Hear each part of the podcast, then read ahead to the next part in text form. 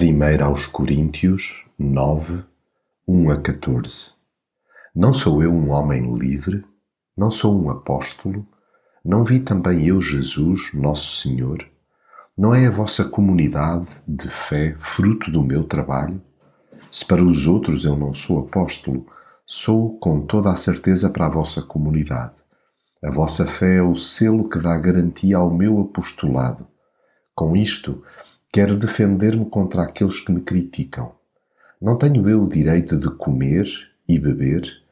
Quem é que vai para a guerra à sua própria custa? Quem é que planta uma vinha e não come do seu fruto? Se nós fizemos para vosso benefício a sementeira das coisas espirituais, que haveria de extraordinário se recolhêssemos daí alguns bens materiais?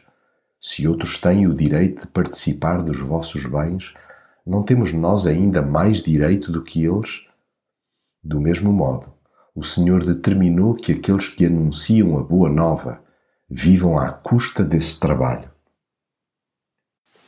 O melhor testemunho que alguém pode dar da sua caminhada espiritual é falar da sua convivência com Jesus. A fé está muito para além de abraçar um credo, uma filosofia de vida ou um código ético. É crer nele que autentica o ser discípulo.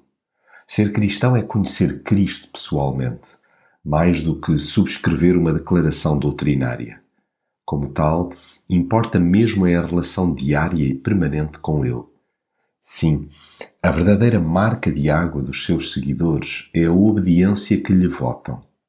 Estes destacam-se igualmente por contagiar outros a seguir o Mestre e Salvador. A autoridade do seu ministério advém do modo apaixonado como servem o Senhor. É por isso que, após Cristo, essa é a sua melhor defesa. Daí ser perfeitamente legítimo que os que trabalham em prol do reino de Deus sejam sustentados pelo seu labor. Assim ordenou também o Senhor aos que anunciam o Evangelho que vivam do Evangelho. Contudo, impõe-se que não estorvem, ou obstaculizem esse mesmo Evangelho. Exige-se-lhes que não contradigam por atos o que apregoam com palavras. Espera-se que façam sobressair Cristo a toda a hora e feitio.